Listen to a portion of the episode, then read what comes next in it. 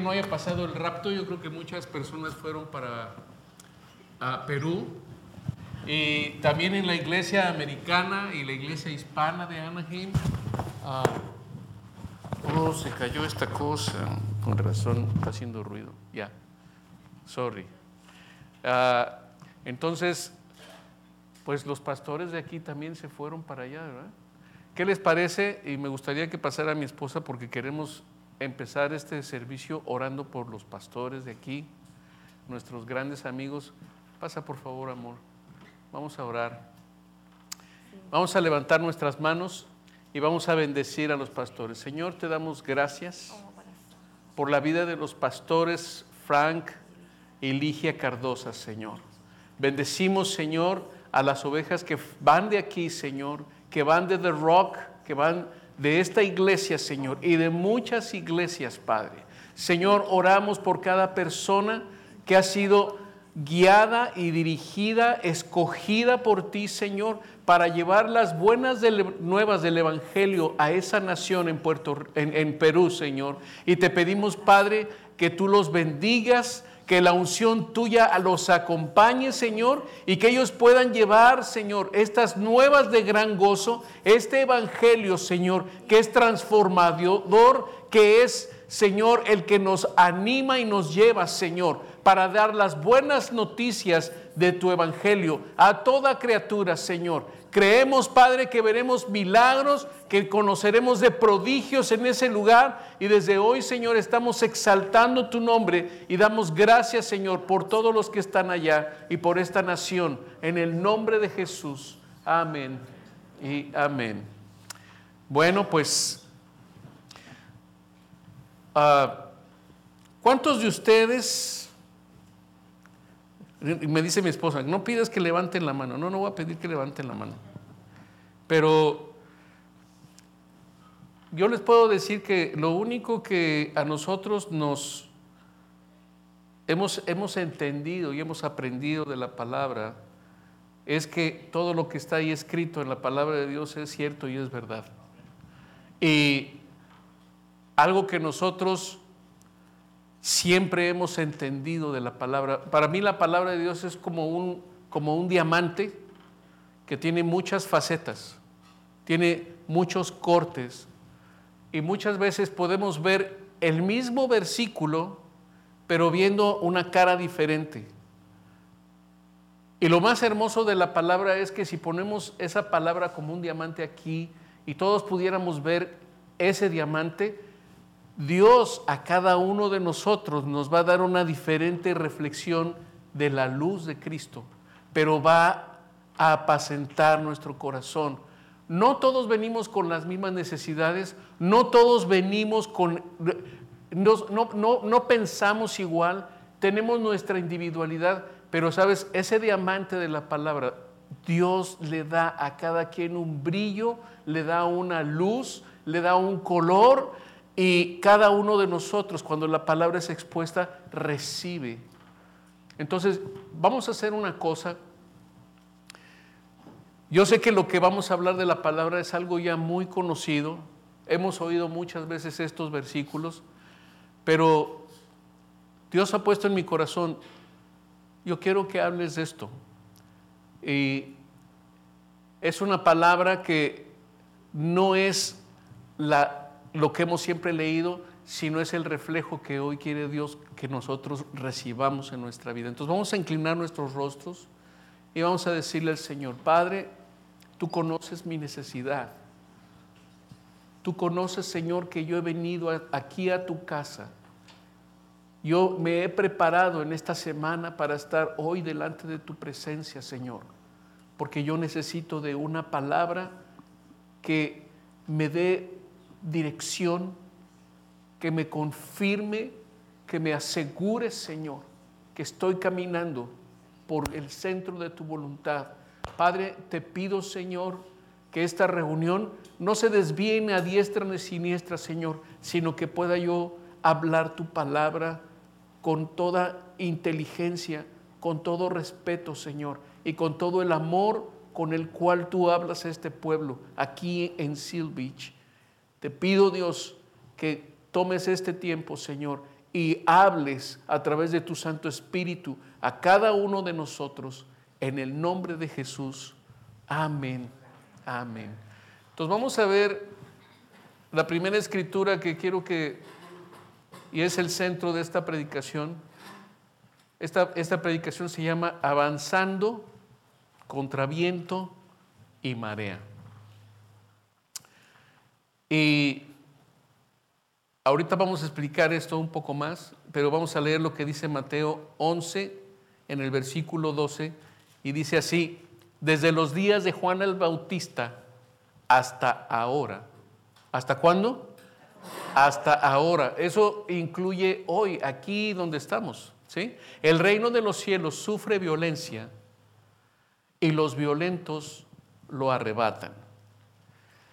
Tengo la nueva versión internacional, no sé si la tengamos aquí, pero lo que dice es lo siguiente. Desde los días de Juan el Bautista hasta ahora, el reino de los cielos ha venido avanzando contra viento y marea y los que se esfuerzan logran aferrarse a él. Miren, Jesucristo vino y nació en esta tierra porque Él quería darnos la dirección de Dios a través de, de, un hijo nacido en la misma circunstancia como todo hombre aquí. Entonces, cuando Él vino, Él escogió a 12 personas para disipularlos. Y Dios ha escogido hoy este pueblo de Beach para disipularnos, para enseñarnos. Y yo te voy a decir, la misión de esos 12 fue cumplida.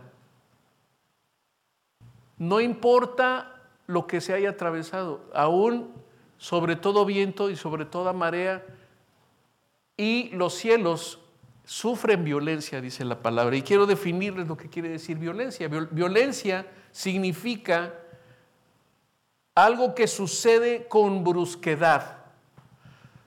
Y yo te quiero decir, Jesucristo fue enviado después de 400 años. ¿Tú te puedes imaginar 400 años sin profecía? 400 años después de que vino Malaquías y habló de que el corazón de los padres se iba a acercar al corazón de los hijos. Malaquías fue en el capítulo 4 el último que declaró esa palabra. Y cuando vemos la llegada de Juan el Bautista, escuchamos al primer profeta después de 400 años hablando exactamente la misma palabra. Yo te quiero preguntar, ¿alguno de aquí conoce a su abuelo de hace 200 años y qué dijo? Yo no. Pero imagínate tú, después de 400 años, un hombre recibe revelación y habla de cómo el reino de los cielos sufre violencia. Y sabes, hay una violencia de Dios, hay un momento en que Dios intervino y dice la palabra de Dios que los cielos se acercaron, el reino de los cielos. ¿Sabes por qué se está acercando el reino de los cielos? Porque nació Cristo. Porque Cristo fue hecho hombre y nació y eso trajo violencia.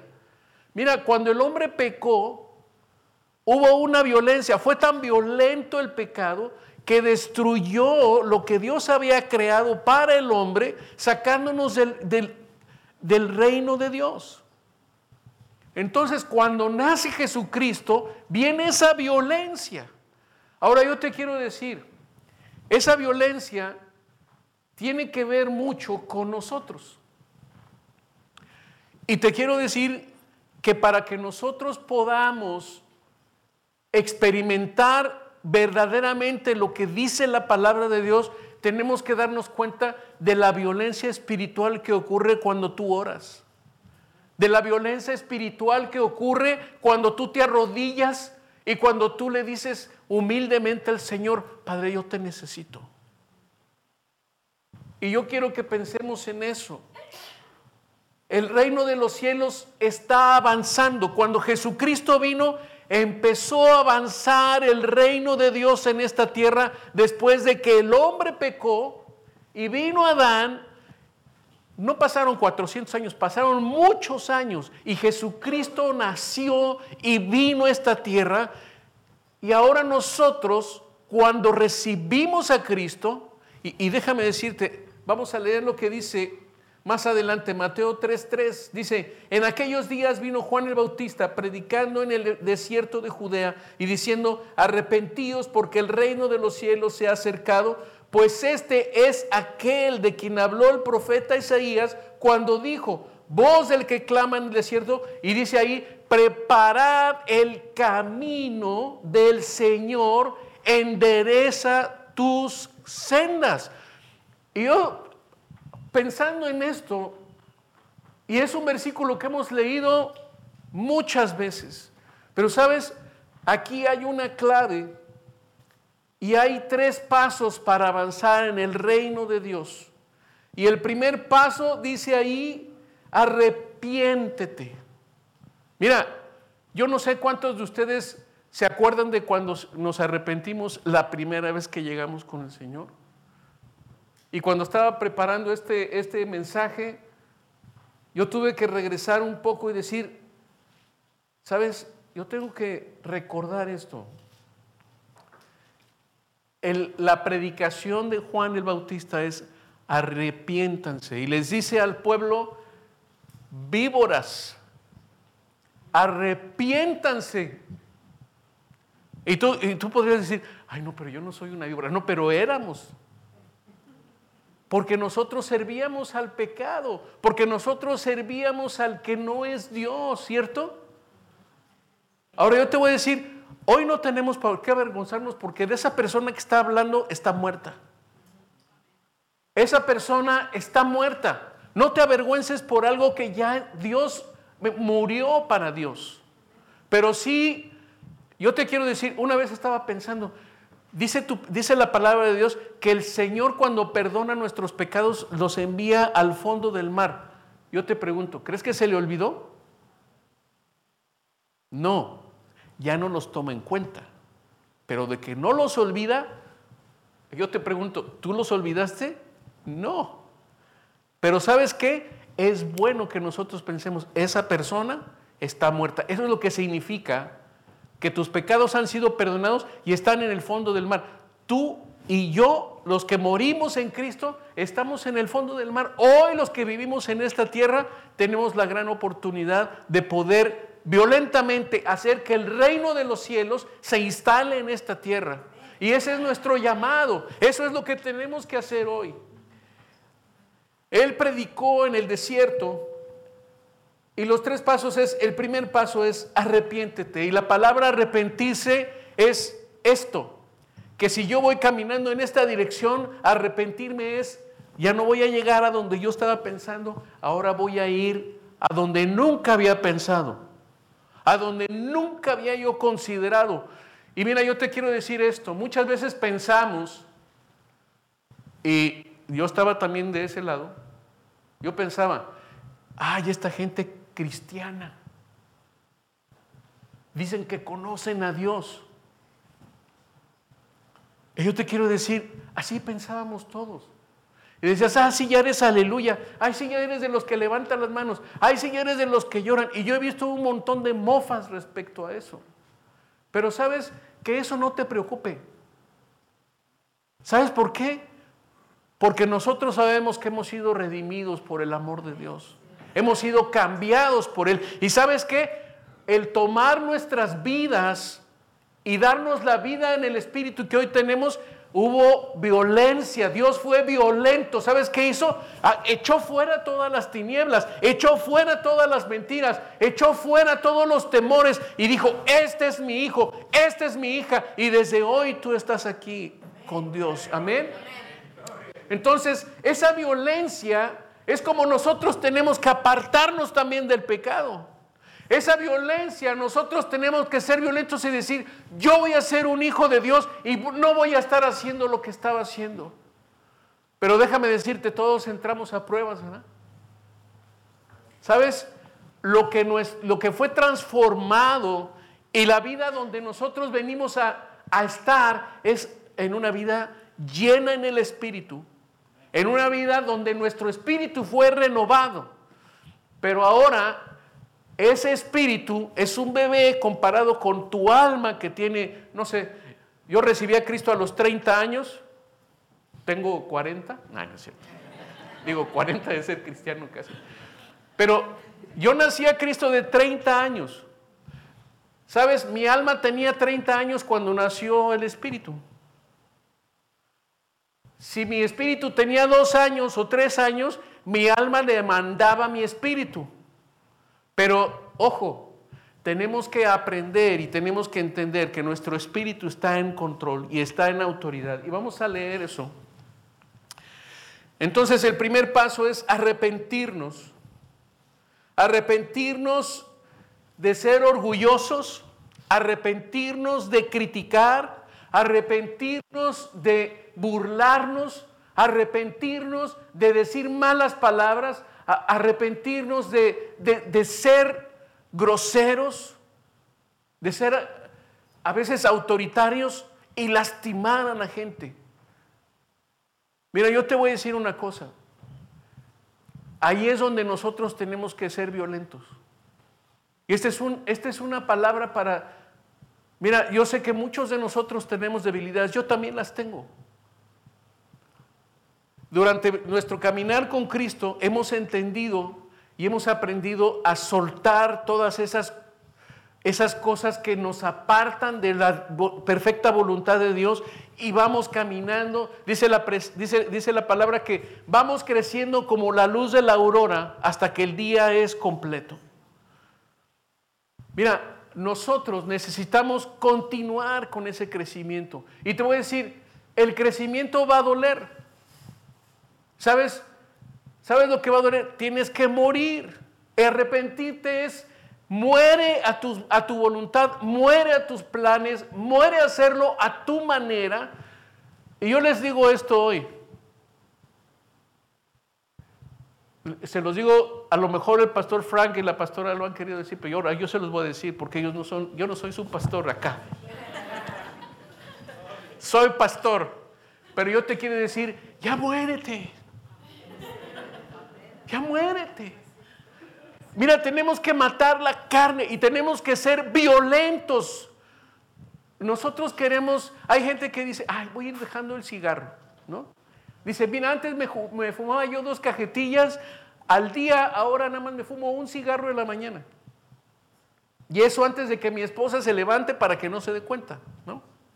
Te pregunto, ¿dejó el cigarro? No, Oh, ya no voy a decir mentiras. Ya dijiste la primera. Oh, ya no voy a hacer esto. Oh, ya sabes que esta es la última. Yo te quiero decir una cosa. Eh, tenemos que ser violentos. Dice que eh, los, eh, los violentos arrebatan el reino. Y yo, yo quiero pedirte que seamos violentos en eso. No le des chance al pecado que siga conviviendo contigo. ¿Sí? Tú te imaginas que tú, alguien te invita a, hay una rica limonada y le ponen algo feo adentro, no, quiero decir, pero le ponen unas gotas de algo feo adentro. Imagínate lo que tú quieras. ¿Te la tomas? No. Si sabes, no te lo tomas. Entonces, nosotros tenemos que cuidar lo que nosotros vamos a hacer y lo que, lo que vamos a, a darle al Señor. Nosotros, el día que nos arrepentimos, te voy a decir, el día que tú te arrepentiste, te aseguro que le pediste a Dios que te cambiara, que estabas cansado de esa vida, que estabas hastiado de lo mismo y lo mismo y querías un cambio. Bueno, todos anhelamos eso. Y al momento que nos levantamos viene la parte 2. Tenemos que preparar el camino.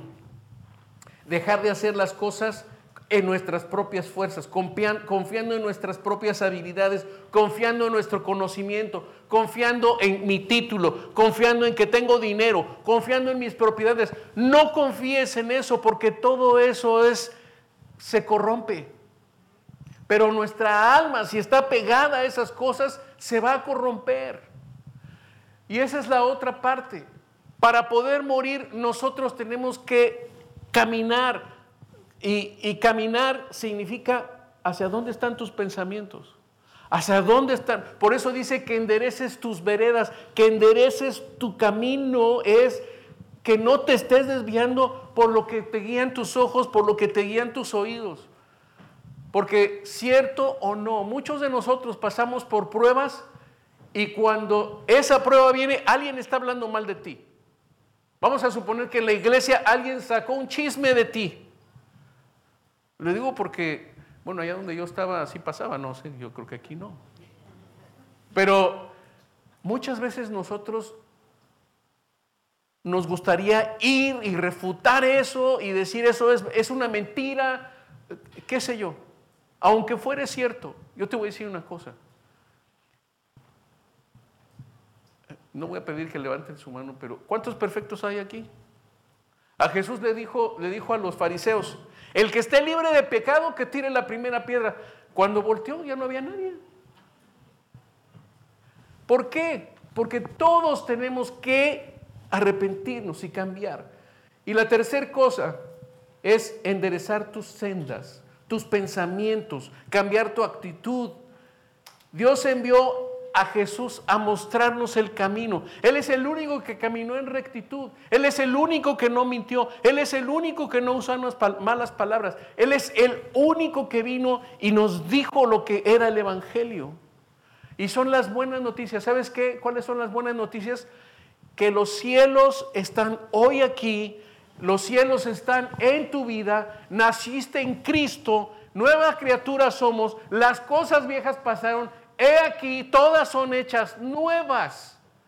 Yo te voy a decir, cuando tú tienes algo nuevo, cuando tú compras un carro nuevo, hay veces que no lo quieres ni manejar mucho porque se gasta. ¿Sabes? Nosotros tenemos que aprovecharnos de las cosas nuevas que Dios nos ha dado porque son nuevas cada mañana. No se gasta, no se, no se echa a perder, ¿sí? Segunda de Corintios 5, 17 dice, de modo que si alguno está en Cristo, nueva criatura es, las cosas viejas pasaron, he aquí, todas, todas son hechas nuevas. Romanos 5, 35 al 39 dice, ¿quién nos separará del amor de Cristo? Tribulación, angustia, persecución, hambre, desnudez, peligro o espada. Ahora déjame decirte, déjame hacerte una pregunta. ¿Cuántos de aquí han sufrido o están sufriendo algo hoy.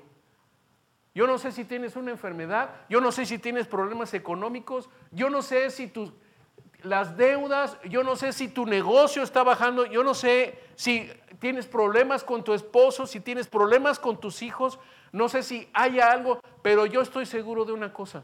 Todos estamos aquí y de en algunas áreas estamos en sufrimiento. Ahora yo te voy a decir, ese sufrimiento viene porque tú, porque nuestra manera de resolver las cosas es siempre tratando de, de, anticiparte a que algo pase, es que, y te preocupas y te angustias y estás pensando. Yo te digo una cosa, el amor de Dios no, nada nos puede separar. Y ahí vengo con ese enfoque. Si ya Dios envió a Jesucristo, nada nos puede sacar de ahí. Nada nos puede quitar su amor, nada nos puede quitar la salvación, nada nos puede, solamente nosotros, ¿sabes? La única forma en que podemos perder nuestra salvación es pecando a propósito, haciéndolo sin que nada me importe. Pero también te quiero decir, mucha gente en áreas eh, está haciendo cosas hipócritamente. Entonces seamos violentos y acabemos con eso que nos está afectando, porque eso afecta a toda la creación. Eso afecta a todos. En la nueva traducción viviente dice, nada jamás podrá separarnos del amor de Dios, ni la fuerte, ni la vida, ni ángeles, ni demonios, ni nuestros temores, de hoy, ni nuestras preocupaciones de mañana, ni siquiera los poderes del infierno pueden separarnos del amor de Dios. Ningún poder en las alturas ni en las profundidades. De hecho, todo lo que está en la creación podrá jamás separarnos del amor que está revelado en Cristo Jesús. ¿Sabes? Cuando recibimos a Cristo, recibimos ese reino. Nosotros ahora somos ciudadanos de ese reino. Ahora, entonces, ¿por qué nos preocupamos? Porque estamos en la carne. Pero nuestro espíritu, mi esposa y yo hemos estado en muchas y diferentes pruebas, con mi hijo también. Incluyo a mi hijo porque muchas veces nosotros no queremos que nuestros hijos no se den cuenta de problemas que están pasando. Discúlpame, tienen que enterarse, tienen que saber, tienen que estar, si tú quieres que haya comunión en tu familia, tenemos que a su nivel, a su edad, pasarles lo que está pasando. Pero tenemos que buscar al Señor y tenemos que creer al Señor. ¿Sabes? La única forma en que nuestros hijos van a ver que existe Dios es cuando tú te pones, te hincas, te arrodillas, eres humilde, reconoces tus, errores y le pides a Dios ayuda. Y cuando viene la ayuda, hazle resaltar a tu hijo, mira, esta ayuda vino de Dios. Esto que Dios hizo, esta sanidad la trajo Dios, porque nuestros hijos empiezan a ver lo que sucede y por eso es importante que conozcan lo que está pasando para que puedan darse cuenta de que ese Dios en el que nosotros creemos es real. Es real. Y cuando nosotros estamos pasando por las pruebas, no quiere decir que no te va a doler. No te quiere decir, yo no te vengo a decir aquí, no te tiene que doler. Sabes, es por un tiempo. Pero necesitamos levantar nuestra vista y decir, yo he creído en un Dios que está allá arriba. Yo he creído en un Dios que viene y aunque yo me esté hundiendo en las aguas, Él viene y me toma de la mano y me saca y me levanta. Y lo que tenemos que tener en nuestro corazón es no temor, sino estar seguros de que el Dios que me habló y el Dios que me rescató, Él está conmigo. Él está conmigo, ¿sí? Les quiero leer este pasaje que estamos leyendo, este pasaje que estamos leyendo de, ah, Romanos capítulo 8, nos damos cuenta que Pablo les está enseñando, ¿sabes? Esa, esa, carta a los romanos les está diciendo, si vas a pasar esa persecución, si vas a pasar dolor. Imagínate, pensaba yo, Pablo le está enseñando a Timoteo, ¿no? Pablo le está enseñando cómo ser un hijo de Dios. Pablo le está enseñando. Pero, pero Timoteo lo ha tenido que jalar arrastrando después de que es apedreado, todo, todo ensangrentado y lo baja por una canasta. Y, y, yo digo, ¿tú crees que Timoteo en su sano juicio hubiera dicho, oye, esto es ser cristiano? Mejor ni le entro. Pero yo te quiero decir, él se dio cuenta de que el, reino de los cielos sufre violencia. Y nosotros no quiere decir que no vamos a pasar ahí, pero tenemos que creer que ese Dios en el que creímos nos va a sacar de ese lugar. Y eso es lo importante. Esta es la clave de este mensaje es, mira, yo no sé si estás pasando por eso, por una situación así, pero créele Dios hoy que Él está contigo, que Él sabe lo que está pasando. Mira, Él está junto a ti y se está doliendo contigo. Pero también puede Dios dos decirnos dos cosas. Pues ya deja de hacer lo que te dije que dejaras de hacer.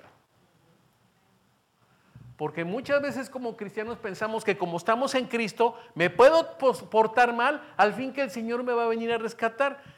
Mira, si tú no te arrepientes, las cosas no van a cambiar. Y vas a ser un cristiano, un cristiano mediocre. Lo que Dios quiere son verdaderos hijos. Lo que Dios quiere es que nosotros le creamos. Salmo 84, 5 y 6 dice, bienaventurado el hombre que tiene en ti sus fuerzas. Hace un rato que estaban predicando acá, que estaban hablando, de, orando, de Salmo 34, yo dije, ya me están ganando la prédica, muchachos. Pero no, no es que me la estén ganando, ¿sabes? Estamos en un mismo espíritu.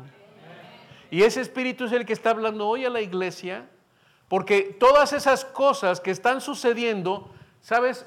Dios quiere desarrollar en nosotros musculatura espiritual, fe. Y yo te voy a decir, Dios no está esperando a que todo esté bien para que tu fe crezca.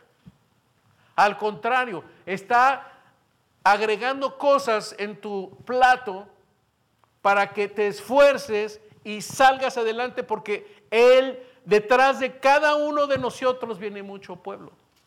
Detrás de cada uno de nosotros que estamos creciendo, viene gente que te está viendo, te está observando y está viendo cómo estás haciendo las cosas. Cuando uno ve a un Pablo como Timoteo, yo estoy seguro que él veía, yo quiero ser como él. Y no es que nosotros temamos pasar por las pruebas, las pruebas vienen. Las pruebas vienen. Vamos a leer Mateo 8:26 y le dijo, ¿por qué están ustedes amedrentados, hombres de poca fe? Entonces se levantó y reprendió a los vientos y al mar y sobrevino una gran calma. En la nueva eh, traducción viviente dice, ¿por qué tienen miedo? Preguntó Jesús, ¿tienen tan poca fe? Entonces se levantó y respondió al viento y a las olas y de repente hubo una gran calma de repente. La violencia viene, hace cambios de repentinos. Ahora yo te voy a decir, si estás pasando por una prueba, hoy es tiempo de que te pongas de pie. Oye, no tienes por qué estar buscando, ¿quién ora por mí? ¿Quién ora por mí? Tengo que ir a la oración, tengo que, sí es bueno, absolutamente. Pero sabes, Dios quiere desarrollar en nosotros líderes poderosos. Dios quiere levantar un pueblo que hable y declare su gloria. Somos la luz de este mundo, somos la sal de la tierra. No pierdas el sabor. Nosotros tenemos que levantarnos con nuevas fuerzas. ¿Sabes? Cuando tú pones tu fe en Cristo, todas sus áreas de debilidad se convierten en fortalezas. Cuando tú le crees a Dios, tú puedes levantarte después de orar, después de humillarte.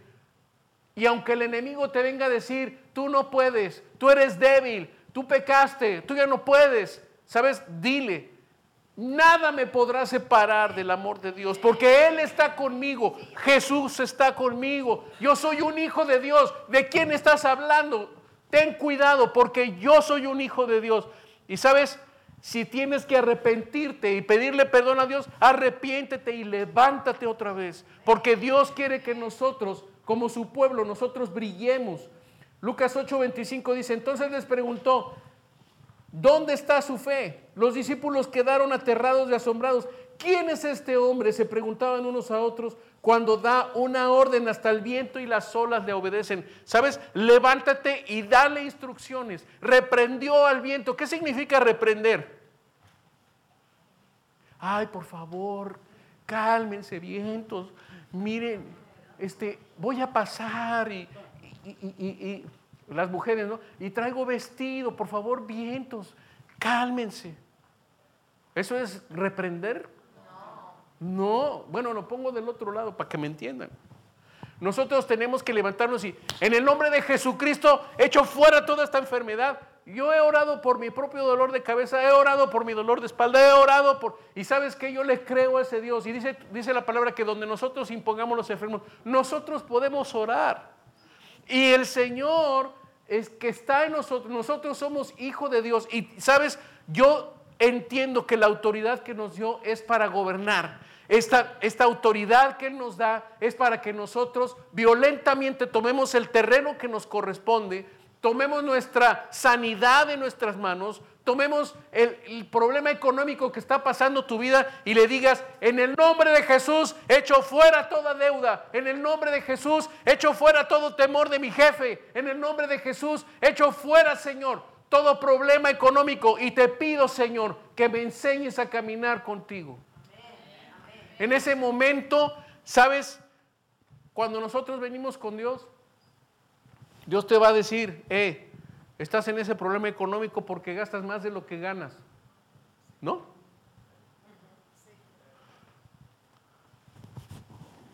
Y dices, oye, yo, te, yo, les voy a hacer una pregunta. Si tú te tienes que pagar una deuda que ya tienes por un año de más de 10 mil dólares y tienes un carro afuera que te costó 40 mil dólares, pero era tu sueño.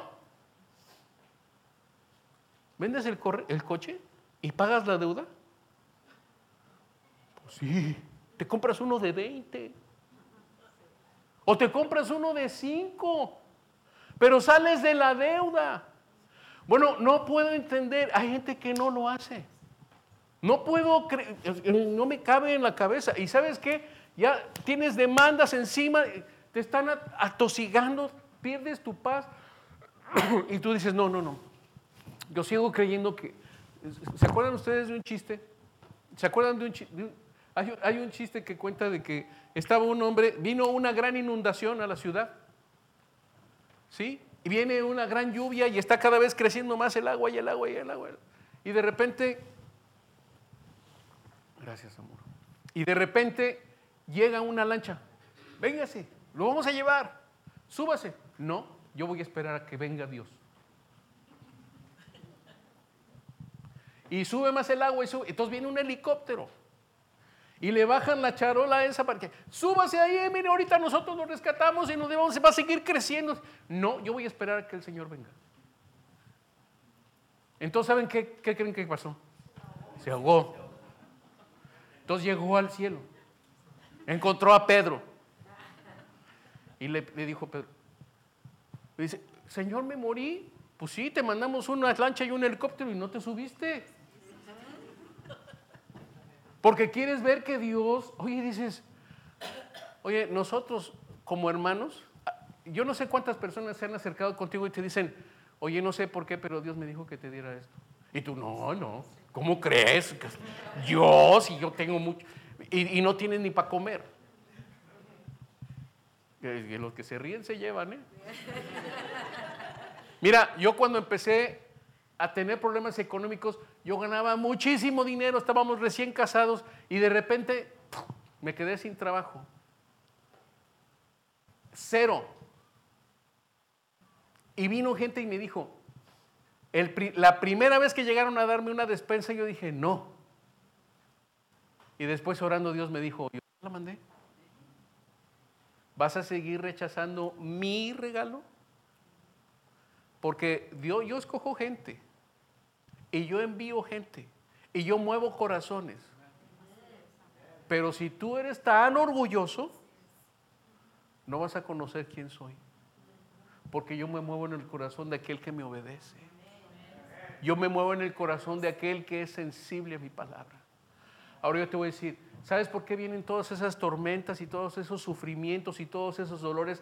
Para distraerte. El enemigo nos quiere distraer y nos quiere hacer sentir que somos los más pobres, desgraciados de esta tierra porque no hemos hecho bien las cosas, porque me equivoqué, porque lo hice mal. ¿Sabes? Yo te quiero decir una cosa. Dios quiere mostrarte, hey, búscame y vas a vivir. Háblame y yo te voy a responder. Clama a mí y yo te voy a dar y te voy a mostrar lo que tengo para ti. Él no, no nos va a dar un pescado frío.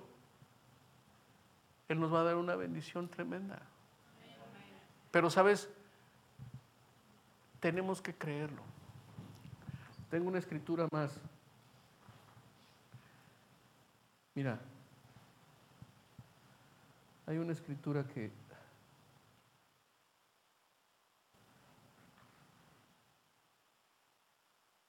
Ay, ¿dónde quedó? Salmo.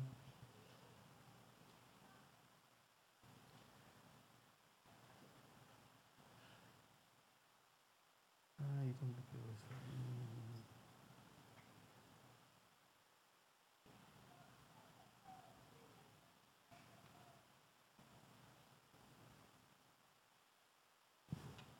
Era el Salmo 84. Mira, esa, escritura, si la tiene ahí la persona que se lo mandé, Salmo 84 creo que era. No sé por qué no lo tengo aquí. Ah, Salmo 84. Dice, bienaventurado el hombre que pone en ti sus fuerzas, en cuyo corazón están tus caminos, atravesando el valle de lágrimas, lo convierten en fuente. cuando la lluvia llena los estanques. Salmo 84, 5. Dice, en cuyo corazón están tus caminos. Mira, cuando nosotros estamos escuchando la voz de Dios, cuando estamos escuchando su palabra, esa palabra viene a hacer caminos nuevos en tu mente, en, tus, en tus, pensamientos. Cosas que ojo no vio ni, ni han subido al corazón de hombre son las que Dios tiene preparadas para nosotros. Entonces, cuando viene su palabra, Él nos da una dirección diferente. Pero ojo, cuando Él nos da una dirección, empiezas a sentir paz en tu vida. ¿Sí? Entonces dice aquí, en cuyo corazón están tus, eh, están tus, caminos, atravesando el valle de lágrimas. ¿Cómo vamos a pasar el sufrimiento? Lo vamos a atravesar, pero no te quedes dando vueltas ahí. Atravesarlo es ir del lado de afuera y salir del otro lado. Ese es atravesar, ¿no? Es entrar por un lado, pero salida por el otro. No, no dice ahí que te quedes ahí en el sufrimiento. Pero, ¿sabes? Muchos de nosotros nos quedamos quejándonos en el valle de las lágrimas. Cuando estás en el valle de las lágrimas empieza a declarar la palabra. Empieza a decirle al enemigo, mira, no te creo nada de lo que está pasando a mi alrededor. Porque yo sé que yo voy a caminar firme. Y dice la palabra de Dios que si yo tengo la luz de Cristo, yo no tengo por qué caminar en oscuridad golpeándome con todo lo que, lo que me encuentro que no puedo ver. ¿Sabes? Dios alumbra nuestro entendimiento. Y eso le pido al Señor. Si tú estás pasando por esa prueba, le pido al Señor que en este momento Él alumbre tus pensamientos con su palabra. Esa luz es la que necesitamos. Dice, atravesando el valle de lágrimas, lo cambian, lo transforman. Hey, yo te quiero decir algo. Cuando nosotros estamos pasando por esa prueba, Dios va a transformar lo que está pasando a tu alrededor. ¿Y sabes qué? Dios quiere que nosotros caminemos por ahí porque la gente que está a nuestro alrededor necesita ver transformación, necesita ver cambios en el alrededor de sus vidas, cambios en la iglesia, cambios en tu trabajo, cambios con tus hijos. Tú vas a ser esa luz. Esa luz de Cristo tiene que ser manifestada. Y dice, cuando la lluvia llena los estanques. ¿De dónde viene la lluvia? De mi regadera.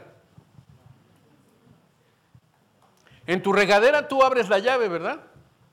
Cuando llueve, ¿dónde abriste la llave? ¿Quién abre la llave? Dios abre la llave, Él tiene el control. Pero, ¿sabes? Tú puedes estarle pidiendo, Señor, manda lluvia. En el nombre de Jesús, Ordeno que venga lluvia. ¿Crees que pueda venir la lluvia si tú lo ordenas? Sí. Porque Dios nos ha dado autoridad. A Jesús le preguntaban, ¿y quién es este hombre que le dice aún al viento y a las mareas que se calmen y las reprende? Yo te digo, toda oposición física y espiritual, nosotros tenemos autoridad sobre ella. Porque Dios nos hizo hijos del Altísimo. Y nosotros ahora somos quien reina en este lugar. Dice, dice la palabra de Dios, Él es rey de reyes. Ajá. Él es rey. ¿Y quiénes son los reyes? Somos nosotros. Nosotros estamos en autoridad. Nosotros estamos posicionados como hijos de Dios. Entonces, si yo soy hijo, si yo soy hija, empieza a decretar yo creo que esta situación que está pasando en el nombre de Jesús, yo tomo autoridad y te pido, Señor, que me sanes, que me libres de todo problema económico, que cambies a mi jefe, que me cambies a mí, que me des, Señor, las posibilidades de salir adelante. Mi hermano, mi hermano, mi hijo hoy está pasando por exámenes bien duros en la universidad. Yo no puedo hacer los exámenes por él pero puedo orar con él.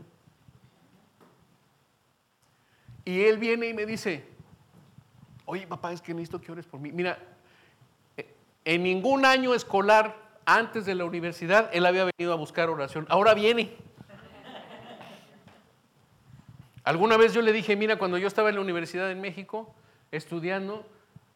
Me acuerdo que los primeros meses, en los primeros meses eh, de la carrera, hermanos, voy a ser bien sincero con ustedes, espero que no salga de esta sala. Pero me reprobaron en todos los exámenes. Entrando, estaba yo estudiando ingeniería química en la Universidad Nacional. Y ahí estaba yo con matemáticas, con termodinámica. Y les voy a decir, cinco años, seis años estudiando francés y cuando llego a la, a la universidad, todo en inglés. ¿Saben qué? No entendía yo nada, no sabía yo nada de inglés. Y el primer maestro llega y me dice, lean el capítulo primero para la siguiente clase, todo en inglés. Me eché 10 horas en la hoja 1. Sí. Pero ¿sabes qué? Yo dije, y no estaba yo en Cristo, yo dije, yo me voy a sobreponer, voy a hacerlo, y me puse a estudiar. Ya no, ya no le pregunté a los maestros, me puse a estudiar, hice un trabajo, me esforcé. Ahora, nosotros tenemos a Cristo. En ese tiempo yo no tenía a Cristo. Ahora que lo tengo, yo me doy cuenta que lo primero que Dios hace es traerme paz. Y cuando tú tienes paz, Dios abre tu entendimiento. Porque confías en Él. Porque Él entonces puede entrar y hablarte. ¿Cómo queremos escuchar a Dios si en medio de la prueba tú no sigues poniendo tus ojos en Él y dices, yo no sé lo que está pasando, Señor, pero yo estoy atento a tus, a tus, a tus labios. estoy atento a tu palabra. Estoy atento a lo que tú me estás hablando. Y si yo estoy atento a su palabra, el Señor me va a dar lo que yo necesito. Y lo primero que necesito es paz. Cuando nosotros entramos en la paz de Dios, entonces nuestros oídos espirituales están listos. Tu mente está lista para recibir. Sabes, en el tiempo en que Jesús fue a una ciudad donde no podía hacer milagros, eran porque, oye, pero este es el hijo de, de José y María. ¿Este que nos va a enseñar? ¿Sí? Y ahí dice que no pudo hacer ningún milagro. Ahí lo dice la palabra. ¿Sí? Ahora yo te quiero decir, sí, nada más que ahora nosotros tenemos el Espíritu Santo. Y tenemos ese conocimiento, dice la palabra de Dios, que cosas aún mayores que Él, Jesús dijo, cosas mayores aún que las que yo hice, tú vas a hacer porque yo voy al Padre. ¿Crees esa palabra? Bueno, Ahora yo te quiero decir, yo no sé cuántos de ustedes, y con esto vamos a cerrar, yo no sé, si Dios me dio este mensaje, es porque aquí hay varias personas que lo necesitan. Es porque aquí hay varias personas que han estado pasando por esta situación. Y sí, mira, yo te voy a decir, muchas veces se oye padrísimo, ay sí, es gózate cuando estés en medio de la prueba.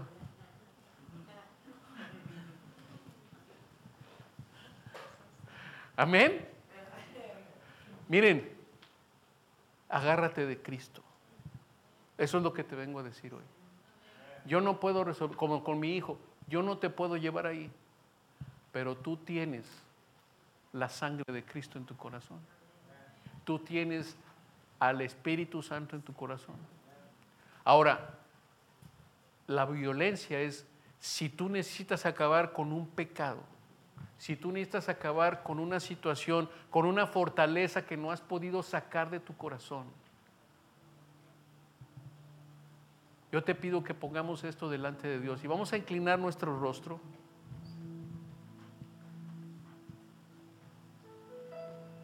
Oh Señor, tú que reinas, tú que reinas sobre todo principado, sobre toda potestad, Señor. Tú que vives en el corazón de cada uno de los que hoy estamos aquí, Señor. Señor, yo te pido que traigas esa paz que sobrepasa todo entendimiento, Señor. Y que nos pongamos a cuentas contigo, Señor. Padre, si tenemos que arrepentirnos, esa es la violencia que yo necesito. Es, quiero ser violento en decir, Señor, yo me arrepiento, Señor, en esta tarde. Yo me arrepiento, Señor, de no haberte buscado. Yo me arrepiento aún de no haber creído en tu palabra, Señor. Yo me arrepiento, Señor, de haberme quedado tibio. de no haber tomado autoridad. Señor, no quiero ser como los discípulos en la barca de Jesús, Señor. Tú pusiste esa historia de lo que sucedió en esa barca para que nosotros sepamos qué autoridad tiene tu hijo.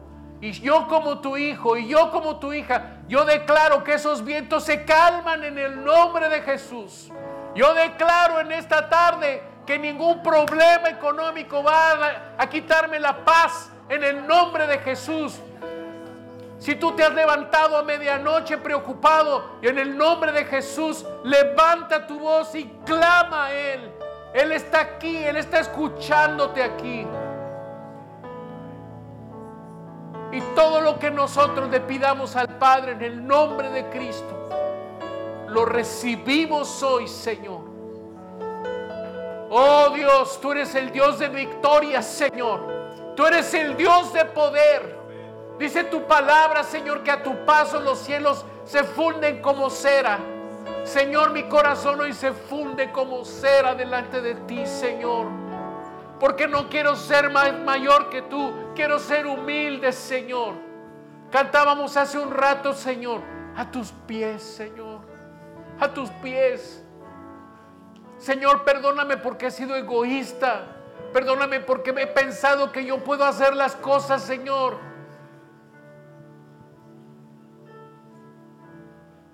Señor, soy débil. Y te pido perdón por mi debilidad, Señor. Te pido perdón, Señor, porque he permitido pecado en mi vida, Señor. Hoy me arrepiento, Dios. Y te pido que vengas a mi vida, Señor y me ayudes a transformar todo mi entorno, Señor. En mi trabajo, en mi casa, con mi familia, con mi esposa, con mis hijos, en mi escuela, Señor. Padre, en el nombre de Jesús, yo levanto, Señor, a toda esta gente tuya aquí en Seal Beach, Señor. Y declaro, Señor, que los, los cielos se abren, Señor.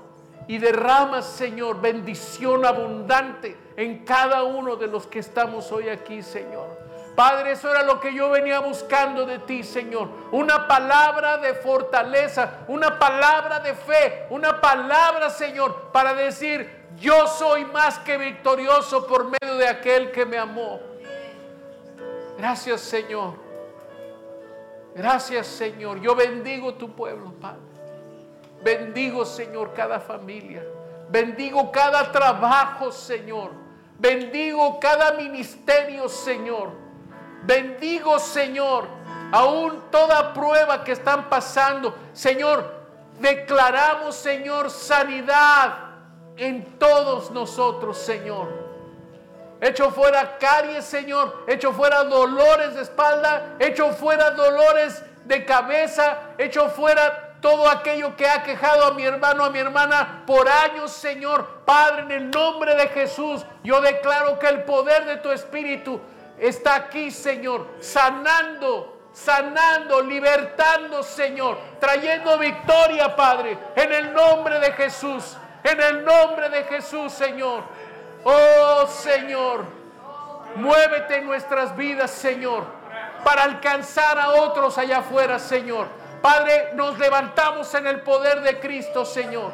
Y creemos, Señor, que Cristo vive en nuestros corazones, que Cristo nos da la victoria en esta mañana, en el nombre de Jesús. En el nombre de Jesús. Vamos a ponernos de pie.